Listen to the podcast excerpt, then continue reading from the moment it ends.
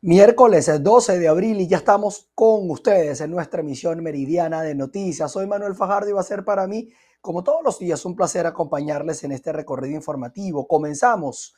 A los 63 años falleció Tibisay Lucena, quien durante 14 años ejerció como presidenta del Consejo Nacional Electoral Venezolano y en la actualidad se desempeñaba como ministra de Educación Universitaria. Nicolás Maduro lamentó la muerte de Lucena y aseguró que fue una mujer de mucho temple que se mantuvo leal a sus principios e ideales, defendiendo siempre las causas justas. En informaciones relacionadas con el Consejo Nacional Electoral, les contamos que dirigentes del partido Un Nuevo Tiempo en Caracas exigieron justamente al centro o al ente comicial la apertura de nuevos centros de inscripción y actualización de datos por parte del Consejo Nacional Electoral. Veamos. Sí, gracias por el contacto y un saludo a quienes sintonizan a esta hora la emisión meridiana de noticias. Escuchemos a continuación declaraciones de José Gregorio Caribas, el expresidente del partido Un Nuevo Tiempo en Caracas y entregó hace pocos minutos un documento al Consejo Nacional Electoral. Sí, vamos a hacer una cronología rápidamente. Nosotros hace dos meses la juventud de nuestro partido eh, acudieron acá a las instalaciones del CNE a entregar un documento eh, solicitando la apertura de registro electoral permanente en las 22 parroquias de Caracas y en todo el país. Seguidamente eh, tuvimos una serie de protestas en, en, las 22 parroquias, en los centros pilotos, en centros pilotos donde estuvimos con vecinos, habitantes de cada una de las parroquias, realizando protestas para la apertura de este registro electoral donde el equipo electoral y el equipo de organización auspiciaron este, estas actividades.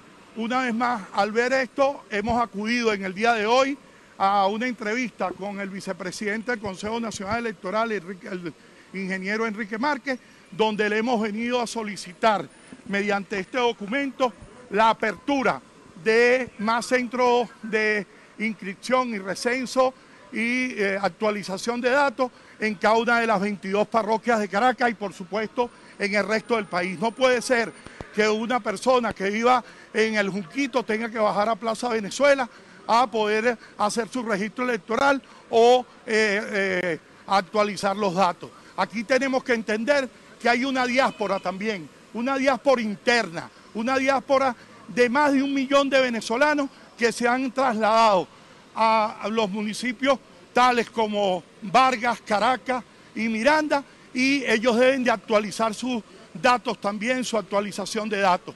Es por eso la inquietud de nuestra organización Un Nuevo Tiempo de acudir ante las autoridades a solicitar formalmente de que se aperture el registro electoral en cada una de las parroquias de Caracas, que muy bien pudieran ser los registros, eh, los registros civiles de cada parroquia. Bien, palabras de José Gregorio Caribas, el ex concejal metropolitano y presidente del partido Un Nuevo Tiempo en la ciudad de Caracas, tras entregar este documento al Consejo Nacional Electoral, específicamente a la vicepresidencia de la institución. Desde Caracas, Venezuela, Irene Mejías. Nos vamos hasta el estado Lara porque el gremio docente protestó en la entrada de Barquisimeto. Todo esto para seguir presionando a las autoridades en espera por la firma de la tercera convención colectiva.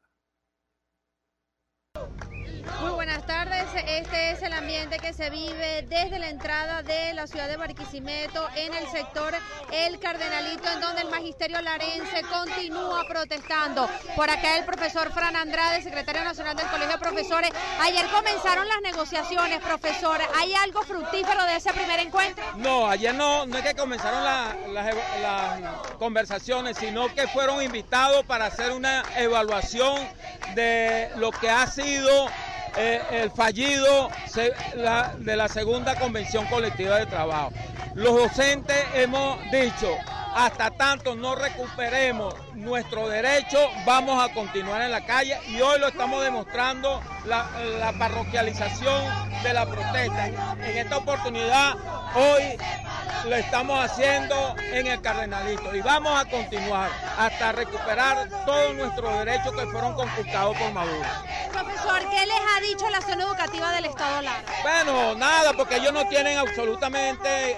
Eh, la decisión la tiene Maduro, el la ministra de Educación, y ellos pareciera que no le importara absolutamente la educación. En vez de preocuparse, porque llevamos 94 días en la calle, 94 días en la lucha y no ha sido capaz de resolver y llamar las partes para resolver este grave problema de la educación en Venezuela y los problemas de los educadores. Profesor, los padres y representantes también respaldan estas acciones de calle, aunque también están preocupados por la reprogramación del año escolar. Bueno, mira, la reprogramación está garantizada por parte del Ministerio de Educación. Ellos son los responsables de estas acciones que hemos realizado los educadores porque ellos nos quitaron todos los derechos que logramos a través de muchas eh, luchas históricas del magisterio venezolano. Hasta tanto ellos no recuperen los, no recuperemos todos los derechos que fueron conculcados, no vamos a ir al aula. Muchísimas gracias. Esto pues es parte del ambiente que hay desde el Cardenalito, que es la entrada de la ciudad de Barquisimeto, en donde el magisterio larense se mantiene en protesta hasta tanto sean escuchadas cada una de las peticiones que están haciendo, como es el aumento y también la firma de la tercera contratación colectiva. Desde Barquisimeto en el estado Lara reportó para ustedes Andreina Ramos.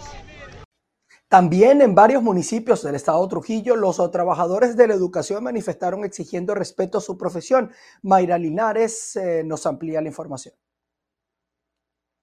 Saludos, muchísimas gracias por este contacto. El día de hoy en el estado Trujillo, en el municipio Valera, desde la avenida Bolívar, los trabajadores de la educación nuevamente salen a la calle para exigir lo que son sus derechos laborales y también indican que se reunieron con la jefa de la zona educativa Trujillo para exigir respeto y acceso a los representantes sindicales a las escuelas. En virtud de tantos problemas que vivimos desde hace un año no nos habíamos reunido con la dirección de zona educativa. Ahí se hablaron muchas cosas, sobre todo mm, problemas que se han venido presentando en los centros educativos con algunos directores, donde le has coartado el derecho. Primero, mm, a veces el desconocimiento de la norma no te acepta de culpa. Los directores tienen que leer las normas, los maestros tienen que leer la norma para exigir el derecho, exigir también cumplir sus deberes. Aquí hicimos una reunión muy amena, de mucho respeto, donde aclaramos situaciones como, por ejemplo, los permisos de la 14, 1408, que no les querían eh, recibir los permisos, que tenía que ser mismo por la misma patología. Eso hay que aclararlo. Un avance que hicimos con la jefe zona, donde cualquier maestro que vaya a, a verse con, según su enfermedad, se los recibe. ¿Qué va a pasar de aquí? A, ¿Qué estamos esperando? Que nos cumpla, primero, que el, gobierno nacional cumpla con los requisitos indispensables. ¿Cuáles son? Nosotros estamos reclamando el 280% del, 2010, del 2018. Eso hay que recordarlo, no hay que olvidarlo. Que también las primas que se cumplieron, por cierto, en marzo se cumplió un año donde nos calcularon el derecho a las primas de posgrado y profesionalización. Aparte de eso, esperamos que ahorita el primero de mayo se dé el salario mínimo. No es que estamos buscando el salario mínimo los maestros o los profesionales de administración pública, pero eso va a influir en, en mover los tabuladores de la administración pública. Es importante destacar que estas acciones se realizaron también en varios municipios de la entidad. Cada uno de los trabajadores sale para exigir sus derechos y exigen una respuesta definitiva por parte del Ministerio de Educación. Es la información que tenemos. Reportó para ustedes Mayra Linares. Esta protesta también se replicó en el estado Mérida, donde ya se han realizado 21 manifestaciones desde que inició el año 2023. Amigos de TV, el día de hoy nos encontramos en las inmediaciones de la zona educativa del Estado Mérida, en la avenida 4 del centro de la ciudad, donde los docentes se encuentran nuevamente manifestando para exigir sueldo justo. Vamos a escuchar las declaraciones de Ramón Ali Contreras, presidente de la Federación Venezolana de Maestros. Bueno, yo me hago eco de lo que dice el pueblo y lo que varias veces los periodistas también se preguntan. Eh, si les van a aumentar los salarios después que se robaron tanto dinero de PDVSA.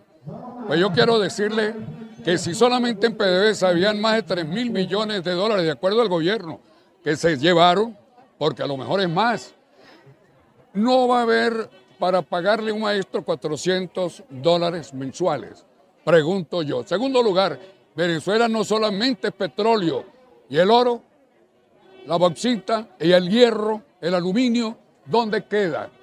Las divisas que entran por el turismo, ¿dónde quedan? Entonces eso es lo que nosotros debemos entender, que en Venezuela sobra el dinero. Como decían los gringos en oportunidad, donde uno mete un Picasso, ahí brota un pozo de petróleo. No se justifica que un país tan rico en petróleo, tan rico en minerales, tan rico en playas para hacer turismo, tenga a los maestros pasando necesidades cuando deben ser los mejores pagados de, Venezuela, tal como en los países desarrollados, que son los mejores pagados de la administración pública, porque un maestro aplica su conocimiento para transformar el desarrollo de un país. Un maestro hace que los niños de hoy sean los grandes ciudadanos del día de mañana. Un maestro puede mover la tierra en las circunstancias de la educación colectiva y circunstancial que cada hombre y mujer puede aplicar durante su camino por esta vida que transitamos los seres humanos. No aceptamos por ningún, momento justificación. El gobierno tiene que buscar los recursos porque los tiene. Lo demostraron con los 3 mil millones para pagarle 400, 500 600 dólares al maestro. No significa nada al lado de esa cantidad de miles de millones de dólares que tiene Venezuela. Muchísimas gracias por las declaraciones, amigos de BPI TV. Es parte de la información que nosotros desde el centro de Mérida podemos obtener. Reportando desde la ciudad andina, soy José Gregorio Rojas, BPI TV. En otros temas, el terminal marítimo de Puerto Cabello en el estado Carabobo registró una reducción del 27% en el ingreso de contenedores durante este primer trimestre del 2023 en comparación al año anterior. Esto lo ha señalado Fede Cámaras. Gracias por el contacto que lo establecemos a esta hora desde la región central de Venezuela. Según información aportada por el experto, esta reducción obedece a varios factores, entre ellos el macroeconómico y la reducción de aranceles a productos, entre ellos de materia prima. Si hacemos una comparación del primer trimestre del año 2022 y el primer trimestre del año 2023, notamos que en el, en el primer trimestre del año pasado se manejaron alrededor de 14 mil contenedores promedio y este año estamos manejando un promedio de 10.000 contenedores, un promedio de 3.500, 3.600 contenedores mensuales. Esto implica una reducción más o menos de un 27% del volumen que veníamos manejando el año anterior. Eh, obviamente, pues esto es un impacto porque este, eh, esperábamos de alguna u otra manera un crecimiento en el volumen de importaciones, sin embargo, no ha sido así. Mm, por el contrario, eh, el rubro exportación sí ha tenido un leve crecimiento y es lo que podemos denotar. Distintos factores. uno de ellos, por supuesto, es el macroeconómico. Este, recordemos también que eh, de la lista de exoneraciones de productos salieron una gran cantidad de productos de materia prima, lo cual, pues, por supuesto, muchos importadores seguramente no, no, tienen esa facilidad de la importación a aranceles más bajos y todo eso impacta en la economía. Adicionalmente, a, situaciones muy puntuales de, mm, de impuestos, de voracidad fiscal, de tantas tantos eh, eventos que se presentan en el tema de costos de producción que, por supuesto, afectan a la producción nacional, al, al industrial lo afectan de manera directa. Aroca destacó que el año pasado se manejaron 14.000 contenedores en promedio, este año 10.000 contenedores mensuales, lo que representó un impacto para el sector que esperaba un aumento en volumen de importaciones. Desde Carabobo, Venezuela, Ruth Laverde. Y según la Cámara de Turismo en el Estado Falcón, la ocupación hotelera en promedio no eh, generó las expectativas que tenía justamente los operadores turísticos durante esta suerte de Semana Santa. Martí Barbera nos trae el informe. Buenas tardes, establecemos este contacto desde la ciudad de Coro. Según autoridades nacionales, Falcón se posicionó como el primer estado con más visitantes durante el asueto de Semana Santa. Nosotros vamos a conversar con el presidente de la Cámara de Turismo del Estado Falcón, Richard Zambrano, para que él nos hable cómo estuvo la, ocupación hotelera durante la Semana Mayor. Bueno, en cuanto a, los informes que hemos podido realizar como Cámara de Turismo del Estado Falcón, en las diferentes zonas del, estado, en sus diversos municipios, eh, nosotros pudimos eh, obtener una, variación en cuanto a los visitantes. Eh, la percepción de la mayoría de los, de los prestadores es que hubo un volumen de personas en, movilizándose en, en el estado y, que este, esta movilización pues no correspondió a lo que las ocupaciones que ellos nos refieren. Estamos hablando de que en el caso del Estado Falcón, eh, se promedió aproximadamente un 40%. Es una estimación que nosotros tenemos de, a través de, un contacto que nosotros tenemos con los diferentes prestadores de servicios turísticos. Eh, igualmente... 40% eh, de ocupación hotelera. ocupación hotelera promedio en todo el estado. Esto varía, por supuesto, dependiendo de la zona turística en la que nos encontremos, ya que por lo menos en la zona de la costa oriental, donde tenemos al Parque Nacional Morrocoy, estamos hablando de una ocupación que puede estar por el orden del 70% promedio durante los cuatro, cuatro, días importantes de la, de la, temporada y en el caso de, de, Paraguaná por el orden del 50%. El resto del estado, como el, el, centro norte que, que incluye a Coro, eh, estamos hablando aproximadamente de un 20-25% y que lamentablemente no tuvimos respuesta del municipio Colina porque eh, no tenemos la, el instrumento lleno por parte de, esos prestadores, pero que todos nos indicaron de que no ocuparon habitaciones en, su, en sus establecimientos. En el caso de la sierra eh, nos comentaban sobre sobre lo que es la carretera, sobre las dificultades y por ende ellos tuvieron aproximadamente un 20% de ocupación promedio y el occidente eh, eh, sobre un 10%. En términos generales, entonces, no hay como que no se cubrieron las expectativas por parte de, los prestadores de servicios turísticos. Sí, efectivamente, un, un 80% de los prestadores encuestados eh, nos, nos, plasmaron de que no, no, cubrió las expectativas la temporada y, y, es importante destacar que no solamente tenemos que vivir de la, de la temporada, pues son apenas un pequeño número de días durante todo el año, por lo que nosotros tenemos que trazar estrategias para las temporadas bajas que es donde en realidad las ocupaciones no llegan ni a un 15%. Bien, muchísimas gracias. Es parte de la información que tenemos a esta hora desde el Estado Falcón. Continuamos con más de noticias sobre PI TV. Nos vamos hasta Nueva Esparta. Ante las limitaciones de atención pública que tienen los pacientes que sufren de Parkinson, se realizó una jornada de orientación y consulta gratuita para atender su situación. El Parkinson es una enfermedad que no se puede prevenir, solo controlar, aunque su prevalencia en el país y en Margarita es parte de la opacidad en el ámbito de la salud, se conoce que la cifra es alta y en Nueva Esparta preocupa la falta de programas de atención pública e incluso el reducido número de neurólogos que existe en la región. Al respecto, conversamos con una de las pocas especialistas en esta enfermedad en la isla de Margarita, la doctora Mariana Cabrera. Es la segunda enfermedad neurodegenerativa tras la enfermedad de Alzheimer en frecuencia a nivel mundial. Por supuesto, nuestro país, nuestro estado no escapa de esta realidad y tenemos una, una, prevalencia. Eh, las estadísticas un poco en Venezuela, sabes que, bueno, también con el tema de la, de la pandemia influyó mucho en no tener estadísticas, pero hasta ahora tengo solamente las del 2018, eh, que lleva Funda Parkinson Caracas y eh, tienen un aproximado de 40 mil pacientes. ¿ok? Con enfermedad de Parkinson acá en Venezuela. Hoy en día las dificultades es más que todo por, la, por el tema económico, ¿no? La adquisición de estos medicamentos, ya que sí se cuenta, ¿ok? Con los medicamentos en las farmacias, no todos por supuesto, pero sí con los que por lo general hemos contado siempre. Actualmente acá en Margarita, pues el, hospital Luis Ortega eh, solamente estamos para las emergencias y, hospitalización, ¿ok? No se está llevando a cabo la consulta y por eso el motivo de brindar una atención médica el día de hoy, bueno, hoy por supuesto se van a programar pacientes de bajos recursos, ¿ok? Para poderlos atender porque, bueno, todo lo que va de pandemia pues no se ha atendido. De acuerdo a los especialistas, el factor genético predisponente es lo que hace al Parkinson una enfermedad difícil de prevenir. Sin embargo, entre los avances para su control está un descubrimiento en microbiótica intestinal, por lo que la alimentación puede ayudar también al tratamiento. Yo me vi con mi neuróloga, que es la doctora Cabrera, la segunda vez que fui, que me notó realmente preocupada.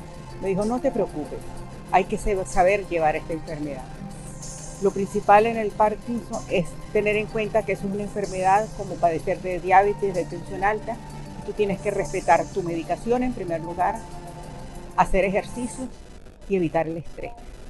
Una cuenta rápida de costo para sobrellevar esta enfermedad ronda los 500 dólares, distribuidos entre medicinas, psicólogo, masajista, alimentación y más si requiere un cuidador particular. Por eso la importancia de generar políticas públicas al respecto.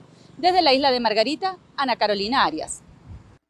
Nos vamos hasta el estado Táchira. El alcalde del municipio San Judas Tadeo, Salvador Pérez, informó que como consecuencia de las lluvias en las últimas semanas, esta zona en el estado Táchira ha sido afectada y la alcaldía no cuenta con los recursos para solventar las situaciones que allí se presentaron.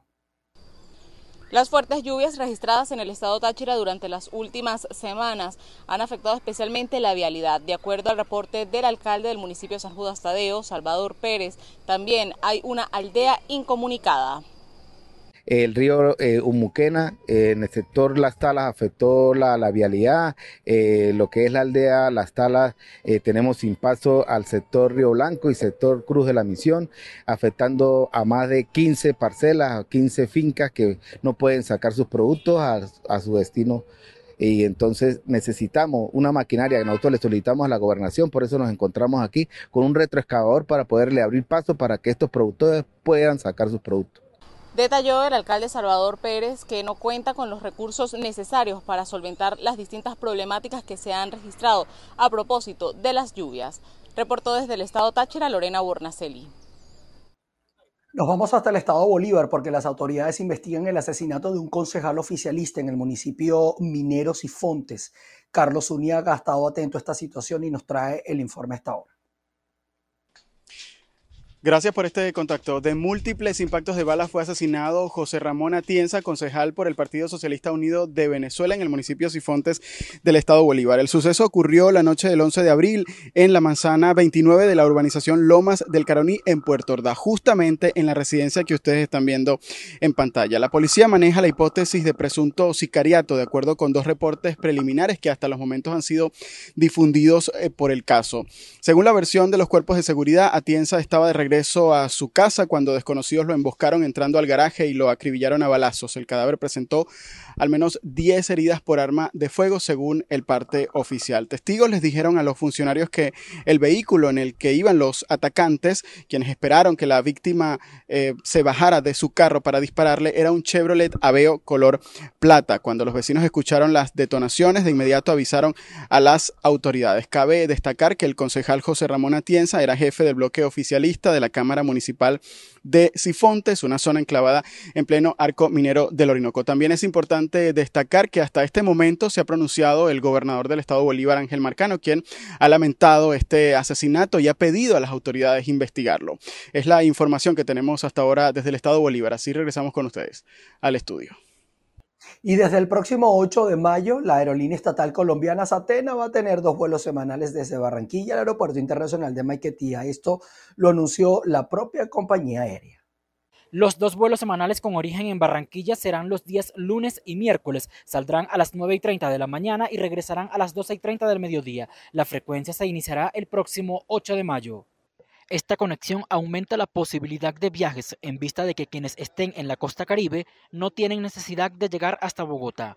Desde el próximo 7 de mayo también se incrementará la frecuencia de vuelos entre Bogotá y Caracas. La salida desde la capital colombiana es a las 10 y 10 de la mañana y el regreso desde el aeropuerto de Maiquetía a las 2 y 45 de la tarde. Por otro lado, el ministro de Transporte, Guillermo Reyes, anunció la posibilidad de que inicien los vuelos con la aerolínea Estelar, así como con otras compañías internacionales. Los tiquetes se pueden comprar directamente en la web de Satena a un precio promedio de 235 dólares, lo que es equivalente a poco menos de 1.250.000 pesos. En Bogotá, Miguel Cardosa, BPI TV y la tasa interanual de inflación en Estados Unidos siguió bajando en el mes de marzo por noveno mes consecutivo y se situó en 5%, un punto por debajo de la del mes de febrero, según los datos publicados este miércoles por la Oficina de Estadísticas Laborales. Esta es la caída más fuerte desde que el indicador comenzó a disminuir en julio del año 2022, según recuerda este organismo. La tasa de inflación del 5% es la más baja desde el mes de mayo del año 2021. Y justamente, continuando con información que tiene que ver con Estados Unidos, Joe Biden está en Irlanda del Norte para celebrar el 25 aniversario del Acuerdo de Paz del Viernes Santo. Además, va a sostener encuentro con el ministro británico Rishi Sunak. El presidente estadounidense Joe Biden visita este miércoles Belfast. El mandatario llegó anoche con la promesa de inyectar dinero en la provincia británica. Biden aseguró que está en Irlanda del Norte para escuchar y apoyar el proceso de paz en la provincia, que celebra el 25 aniversario del acuerdo del Viernes Santo con las instituciones del gobierno autónomo suspendidas. El mandatario demócrata efectuó esas declaraciones a las cámaras de televisión presentes al comienzo de un encuentro en un hotel con el primer ministro británico Rishi Sunak. Una reunión que duró poco más de 30 minutos en la que tomaron té y dialogaron sobre varios asuntos, según la Casa Blanca. No hubo después rueda de prensa conjunta y el presidente se dirigió al nuevo campus de la Universidad de Ulster, su único evento público en la región. Lo hizo para pronunciar un discurso sobre los progresos de 25 años de paz y las oportunidades de inversión en su economía. Estaremos atentos de los resultados de esta visita de Joe Biden a Irlanda del Norte. Nosotros con esto llegamos al final de nuestra emisión meridiana. Vamos a seguir pendientes de lo que ocurre en Venezuela, en Latinoamérica, en Estados Unidos y en el resto del mundo para llevárselos a ustedes de primera mano. Se va a enterar por acá, por VPI TV. Así que estén pendientes a las 6 de la tarde, nuevamente con ustedes en nuestra emisión central.